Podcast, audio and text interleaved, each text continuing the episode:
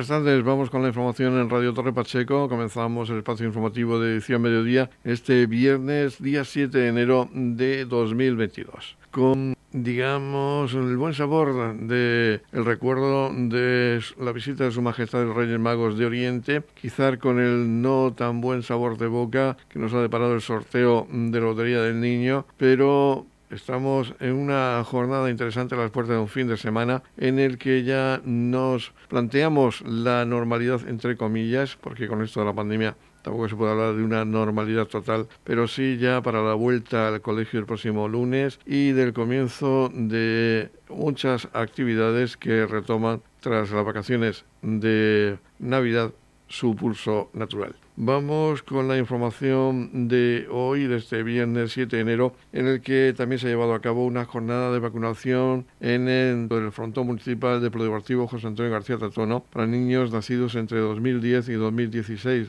Se trata de vacunación contra la COVID. Vamos con los temas de la actualidad. Saludos de José Victoria, comenzamos. Nueva jornada de vacunación en Torre Pacheco. Ha sido de 9 a 14 horas en el frontón municipal del Polideportivo José Antonio García Tatono. Se trata de una jornada de vacunación pediátrica para niños nacidos entre el año 2010 y 2016. En total, unos 700 niños estaban citados en esta jornada para administrarles la primera dosis de Pfizer. Dentro de dos meses se les aplicará la segunda dosis, como destaca a continuación Mercedes Cánovas, enfermera del Sistema Murciano de Salud. Hoy se está vacunando en niños y niñas menores de 12 años, incluso de 12 años, pero están citados todos aquellos menores de 12 años. Todos los que vienen esta mañana ah, tienen cita previa. Todos en general sí tienen cita previa, pero alguno que se ha escapado lo hemos, le hemos puesto la vacuna. ¿Qué tipo de vacuna se les ha inyectado? Le estamos poniendo la Pfizer pediátrica, la indicada para los más pequeños. Llevamos alrededor de unas 450 vacunas en lo que llamamos de mañana. Solamente sería una primera vacuna, más adelante tendrá que ponerse otra. Sí, en principio se le está poniendo la primera dosis ahora y la segunda sería casi a los dos meses de la primera. ¿Cuántas jornadas más se espera que haya para este, este esta edad, para estos niños? Pues este creo que es el tercer día que estamos vacunando y creo que se esperan un par de semanas más. El protocolo para las vacunas debe ser el mismo, deben ir a la aplicación del Servicio Murciano de Salud, pedir cita. Sí, deben solicitar cita tanto por internet o en su centro de salud y obtener la cita para poder venir a vacunarse, que se cuente con ellos y con las dosis para que haya para todos. En total, ¿cuántos niños se van a vacunar el día de hoy? Hoy están citados unos 700 niños en esta mañana. Edición Mediodía. Servicios informativos. La Consejería de Salud ha anunciado que reforzará los servicios de urgencias de atención primaria para la realización de test en aquellas personas con síntomas o con sospecha de síntomas de padecer COVID. Durante los próximos días, cerca de 300 efectivos del 061 compondrán el servicio. Para el domingo 9 de enero, de 10 a 14 horas y de 17 a 21 horas, se realizarán test en el servicio de urgencias de atención primaria de Torre Pacheco para aquellas personas que crean que tienen síntomas de padecer COVID. El sábado, día 8 de enero de 2022, tendrá lugar una gala de invierno a partir de las 20 horas en el Centro Cívico de Rodán, pero no será una gala flamenca al uso, ya que se va a presentar la novela infantil ilustrada Un encuentro muy flamenco de Gabriel Maldonado Rufete. Y precisamente con su autor, con Gabriel Maldonado, vamos a hablar, que además es coordinador de prensa del Festival de Loferro. Pues la verdad que una sorpresa porque mm, sabemos de tu faceta artística, pero no sabemos que habías hecho una novela infantil ilustrada. No sé si la novela, el texto y las ilustraciones son tuyos o la, ilustración va aparte de con otra colaboración. Bueno, pues esta, esta novela infantil lleva ya mucho tiempo en el horno y, es, es el resultado de, pues, de mucho tiempo trabajando como maestro de educación física en en la Escuela Pública de la Región de Murcia. Y, bueno, eh, dentro de la unidad didáctica, donde yo trabajo el flamenco con mis niños, pues siempre hay una obra de teatro al final, que es el, es el germen de esta novela, ¿no? una historia fantástica entre dos personajes y que bueno, cuando una tarde dije, ¿por qué no, por qué no alargar esto? ¿no? Y bueno, y al final ha salido una novela de 108 páginas, creo, y ilustrada por una chica de Molina de Segura, por Rocío la Pequeña, que además eh, también lleva el flamenco muy dentro porque es bailadora o ha sido bailadora o, y, ama este, este arte. Así que, pues bueno, nos hemos juntado dos personas que, estamos enganchadas al flamenco y bueno, y así ya ha nacido este proyecto que, con el que estoy muy contento. Háblanos una, breve, una breve sinopsis de lo que es la novela y el hilo conductor es el flamenco. Es, um, Sí, el, hilo es el flamenco, el arte flamenco. Eh, la novela arranca en San Lucas de Barrameda, donde una ave flamenca que, que migraba con su, con su bandada de flamencos se pierde. Es un poquillo despistada, un poquillo alocada y se pierde esa flamenca de su bandada que venían a nuestra tierra, a San Pedro del Pinatar, a estas salinas magníficas que tenemos muy cerca de, nuestra. ¿no?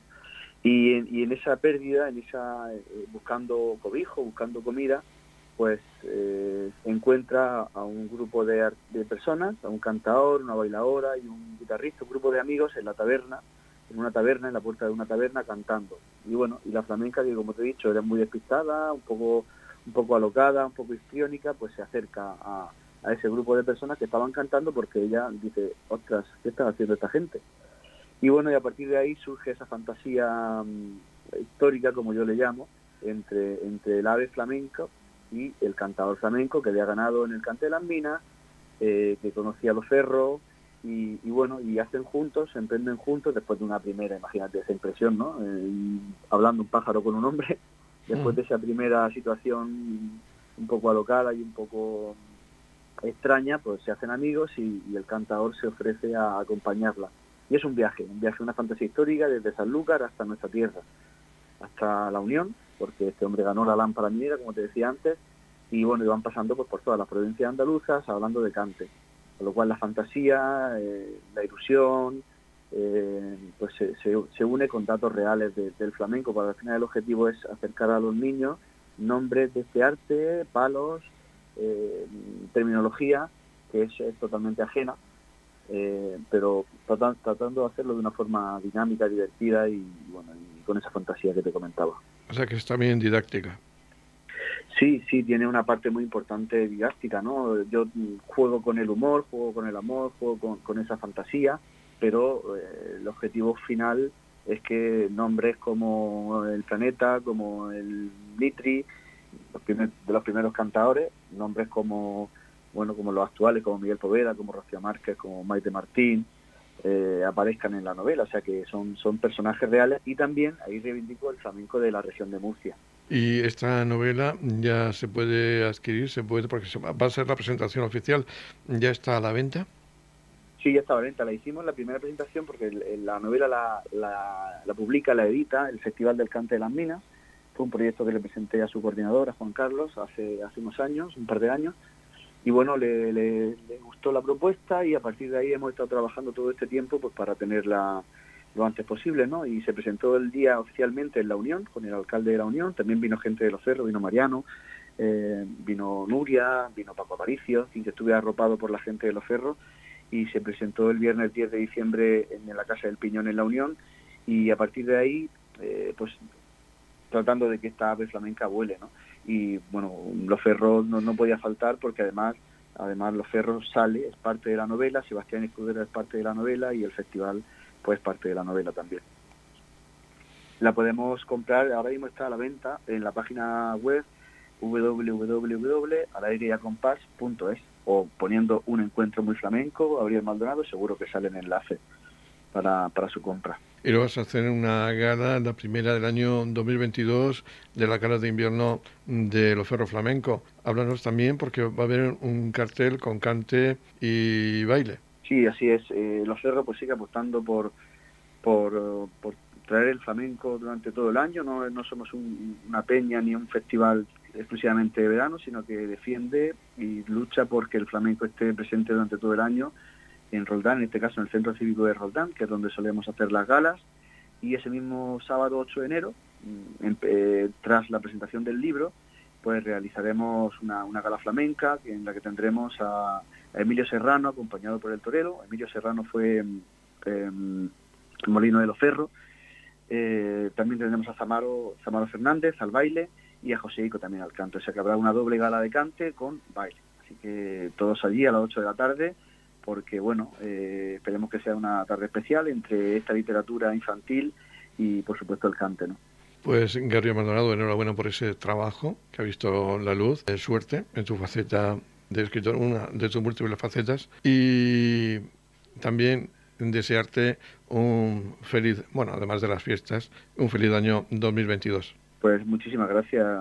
Yo también os deseo tanto a vosotros como a vuestros oyentes pues unas felices fiestas, un feliz año y que, este año próximo venga cargado de arte, de flamenco y nada, y nosotros seguiremos ahí al pie del cañón y tratando de difundir este arte que nos, que nos apasiona y que nos lleva un poco locos. Pues una vez más, enhorabuena por ese trabajo, Gabriel. Gracias. Noticias, edición mediodía.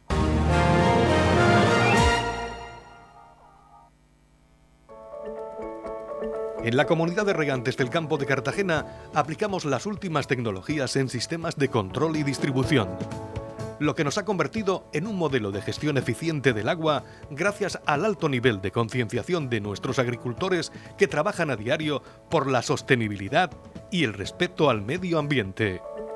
La comunidad de regantes del campo de Cartagena les ofrece la noticia agrícola del día.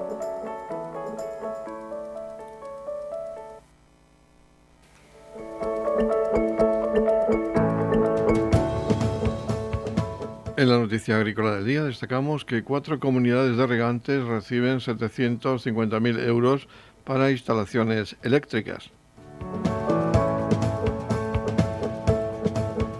La comunidad autónoma ha concedido ayudas por importe de 750.000 euros para la mejora de la eficiencia energética y generación de energía renovable en comunidades de regantes y comunidades generales de regantes. En concreto, las que se han beneficiado son Ascoy, Benis y Carrasquilla de Cieza, Puerto Lumbreras, la isla de la Matanza, Santomera y Águilas. Estas ayudas corresponden a la convocatoria 2020 del Programa de Desarrollo Rural 2014-2020. Se suman a las otorgadas desde su inicio y que suman un total de 5.150.000 euros. El consejero de Agricultura, Antonio Luengo, destacaba que estas inversiones persiguen reducir el consumo eléctrico y sustituir fuentes de energía tradicionales por otras más sostenibles y respetuosas con la naturaleza, lo que contribuirá a proteger el medio ambiente.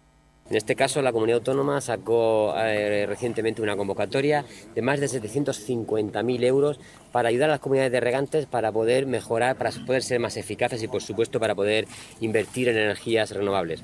Cuatro han sido las comunidades eh, de regantes que han sido beneficiarias de esas ayudas. Estamos hablando de Águilas, estamos hablando de Puerto Lumbreras, estamos hablando de Santomera y la comunidad de regantes donde estamos hoy, la de Ascoy, Benís y Carrasquilla. La comunidad de regantes de Ascoy, Benís y Carrasquilla ha hecho, va a hacer una inversión de más de 1,3 millones de euros para poder mejorar eficazmente de lo que es su instalación eléctrica y por supuesto también para apostar en energías renovables. Va a llevar a cabo la instalación de una planta fotovoltaica de más de un eh, megavatio, lo cual va a permitir poder eh, consumir o generar energía eléctrica en torno a 1.800 megavatios eh, año. Estamos hablando en torno al 6% del consumo energético que tiene la comunidad de Argantes. La comunidad de Argantes que más consumo energético tiene de nuestra región, precisamente por las singularidades que tiene la misma. También hay que mencionar y es digno de destacar pues, que esto va a permitir, va a contribuir a la mejora del medio ambiente de nuestra región, puesto que va a evitar la emisión de más de 1.150 toneladas de CO2 a la atmósfera.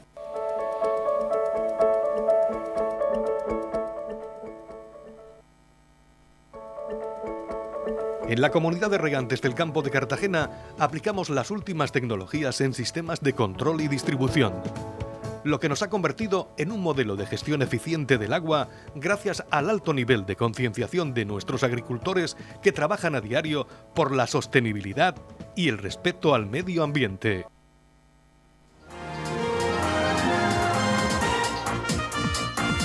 Edición Mediodía, el pulso diario de la actualidad local. Vamos a hablar de la Asociación Murcia Acoge en Torre Pacheco, que ha ejecutado el proyecto Convive por una sociedad diversa e inclusiva, que está financiado por la Fundación La Caixa en este año 2021 que acabamos de dejar atrás. Para hablarnos de este proyecto tenemos a la coordinadora de la Delegación de Murcia Acoge en Torre Pacheco, Mari Carmen Navarro. Mari Carmen, un saludo y feliz año. Hola, un saludo a todos y igualmente feliz año para todos. Háblanos de este proyecto que ha financiado la Fundación La Caixa. Pues mira, eh, este proyecto ha tenido una ejecución de un año. Empezamos en enero del año pasado, ya hemos terminado en diciembre. Y era un proyecto sobre todo destinado a la mujer inmigrante. Nosotros hemos trabajado con mujeres de diversas nacionalidades y también dirigido a los menores eh, con este proyecto lo que nosotros queremos es promover la integración de la mujer inmigrante en la sociedad pachequera. Entonces, pues para ello hacemos numerosos talleres y numerosas actividades para que ellas conozcan nuestra cultura y la manera en que trabajamos y nos desenvolvemos aquí en Torre Pacheco. Y podemos hablar de cuántas nacionalidades, eh, con cuántas nacionalidades habéis trabajado. Pues mira, hemos trabajado, hombre, eh, sobre todo en nuestra realidad, sobre todo con mujeres de nacionalidad marroquí, pero también hemos trabajado con mujeres argelinas, con mujeres indias, ecuatorianas y ya en menor medida, claro, pues también han participado mujeres de Honduras y de Nicaragua. Y también ha participado alguna mujer española. O sea que estamos contentos en ese sentido. Y en cuanto a las edades, hemos hablado de menores. Eh, ¿Cuál ha sido la franja de edad que pues ha participado? Eh, a partir de cinco años hemos tenido niños. Eh, nosotros, sobre todo, mm, trabajamos con niños de, primaria, niños que asisten al colegio. Ya con niños de instituto no trabajamos.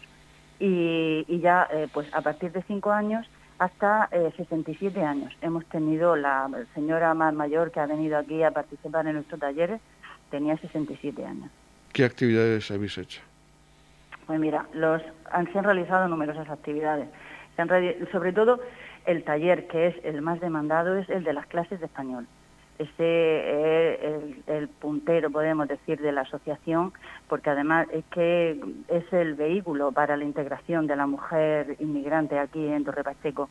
Y luego ya hemos realizado diversos talleres como habilidades eh, sociales. Se realizó en colaboración con el ayuntamiento, al que le damos siempre las gracias por su participación y su colaboración siempre en nuestras actividades, el taller de informática. También hemos realizado taller de educación en valores, hemos hecho talleres y charlas sobre la información y desenvolvimiento en la sociedad de acogida, sobre los recursos sociales y sanitarios que hay en la localidad, mm, sobre ese tipo de actividades. Y todo eso ha ido acompañado de otras como proyección de películas y lectura. Sí, sí, sí. Nosotros eh, hemos proyectado películas, sobre todo dirigidas a los niños. También se proyectó eh, en el Día Internacional de la Mujer, se hizo una proyección hacia a las mujeres. Eh, y el resto de películas han sido siempre dirigidas a menores, igual que actividades como cuentacuentos, también siempre dirigido a menores. Eh, todo con un, de carácter intercultural. Eh, los cuentos pues eh, eran de diversos orígenes. Hemos, hemos realizado lectura de cuentos japoneses, chinos, europeos, uno peruano que también le resultó muy curioso a los niños. ¿Y vais a seguir colaborando con la Fundación La Caixa este 2022? No, este año ya 2022 no.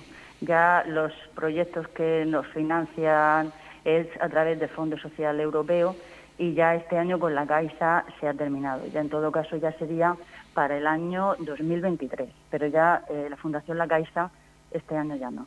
Y ese año 2022 ya tenéis una programación, ya tenéis previstos pues esas actividades, esos cursos, esos talleres. Pues mira, nosotros las clases de español eh, estamos dando clases y mm, se va a seguir con el proyecto, un proyecto también se llama Proyecto Convive, pero es de la Dirección General de Inmigración. Esa, ese proyecto es eh, de carácter de sensibilización, es diferente. Entonces, este lo realizaremos en los colegios y las actividades ya tienen otra, otra finalidad. La finalidad del proyecto de la Fundación La Caixa era un proyecto de intervención comunitaria, trabajar con las mujeres para que se integren. El otro proyecto, o sea, el proyecto de la Dirección General, es un proyecto dirigido a sensibilizar sobre el tema de la inmigración, o sea, las finalidades son distintas. Pues eh, Mari Carmen Navarro, coordinadora de la delegación de Murcia, acoge en Torre Pacheco, muchísimas gracias por atendernos y explicarnos esa labor que estáis realizando con los inmigrantes. Pues nada, muchas gracias a vosotros por vuestro interés. Edición Mediodía. Servicios informativos. La Biblioteca Pública Municipal de Torre Pacheco acogerá hasta el día 18 de febrero la exposición Excience Labs Kids que organiza conjuntamente el Ayuntamiento de Torre Pacheco junto con la Fundación Instituto de la Inteligencia Libre. Se trata de una exposición que trata de mostrar el patrimonio bioambiental que tiene el litoral español. Escuchamos seguidamente a la presidenta de la Fundación del Instituto de la Inteligencia Libre, Noemí Solano Espinosa, que nos habla de esta exposición. Fundación Instituto de la Inteligencia Libre. Desde esta organización que desarrollamos el proyecto Science Lab Kids, que es un proyecto que eh, hemos puesto en marcha en colaboración con el Ayuntamiento de Torre Pacheco. Eh, este proyecto, eh, Science Lab Kids, tiene como principal objetivo la puesta en valor de la cultura científica a través del patrimonio medioambiental y cultural del litoral de nuestra región de Murcia, principalmente en los primeros ciclos del sistema educativo español, en la educación infantil, primaria y secundaria. Decir también que en el marco de este proyecto hemos organizado un campus científico y este campus científico eh, comprende tanto actividades como una exposición que está dirigida principalmente al desarrollo sostenible y a la conservación de los recursos biológicos marinos y, también de las principales especies marinas que conforman los ecosistemas de nuestro litoral. Por otro lado, decir que eh, es importante destacar que esta exposición está distribuida en tres espacios expositivos principales. El primero de ellos, ecosistemas y biodiversidad marina. El segundo, reservas marinas. Y el tercero, ciencia y tecnología. En cada uno de estos eh, espacios expositivos que podéis ver justo detrás de mí, eh, se muestran desde paneles informativos, así como también eh, una serie de piezas de animales marinos que hemos diseñado de enormes dimensiones, de grandes dimensiones, en, en 3D, y también maquetas, instrumentos y tecnología marina pues, para la investigación oceanográfica que está relacionada en concreto con la tercera de estos espacios expositivos, de ciencia y tecnología. Eh, bueno, invitaros a todos, eh, por supuesto, a que, asistáis a esta exposición, que en este sentido hemos querido darle una mayor espectacularidad visual y también a nivel estético y decir pues que eh, bueno, va a estar abierta desde hoy, que es el día de la inauguración oficial, que realizamos aquí en, en, Torre Pacheco, la Biblioteca Municipal de Torre Pacheco, hasta el día 18 de febrero de 2022, con lo cual hay un amplio margen de tiempo para poder visitarla.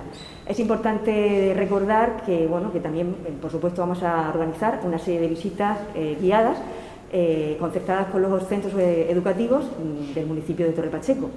Y bueno, también nos gustaría muy especialmente pues dar las gracias, bueno, en primer lugar a Antonio, alcalde de Torre Pacheco, al concejal de Educación, Paco Saiz, al concejal de Hacienda, Carlos López, Juani, eh, eh, por parte de la representante y encargada principal de la Biblioteca Municipal de Torre Pacheco. También, por supuesto, eh, a las entidades colaboradoras, a Margarita Roldán, de en concreto, a las entidades que ella representa, que son Salvamar y Cristomar, por haber hecho posible, porque sin ello no hubiera sido posible, por supuesto, por el trabajo y dedicación de nuestra parte, pero haber hecho posible pues que hayamos podido desarrollar esta exposición aquí en el municipio de Torre Pacheco. Radio Torre Pacheco, servicios informativos. En la comunidad de regantes del campo de Cartagena aplicamos los últimos avances en innovación y desarrollo al servicio de una agricultura de regadío eficiente y respetuosa con nuestro entorno. Por la sostenibilidad y el respeto al medio ambiente, Comunidad de Regantes del Campo de Cartagena. La Comunidad de Regantes del Campo de Cartagena les ofrece la información del tiempo.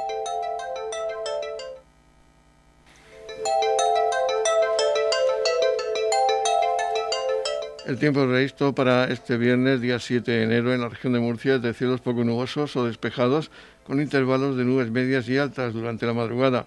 Temperaturas mínimas sin cambios o en descenso y máximas en ascenso en el interior. Máximas de 17 grados en la capital de la región, 15 grados de máxima en el mar menor con mínimas de 3 grados y en el campo de Cartagena máximas de 15 grados con mínimas de 7 grados.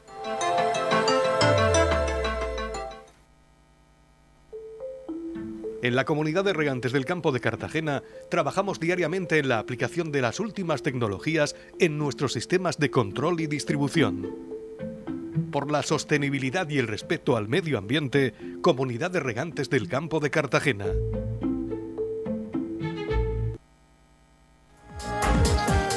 Y así ponemos el punto final a este espacio informativo de edición mediodía. Recuerden que la próxima cita informativa será 20-30 horas con edición de tarde. Ahora les dejamos con la actualidad regional, nos la traen los servicios de noticias de Radio Nacional de España. Recuerden que este espacio informativo de edición mediodía lo pueden ustedes escuchar en los podcasts de Radio Torre Pacheco. Feliz sobremesa, muchas gracias por seguirnos cada día y muy buenas tardes.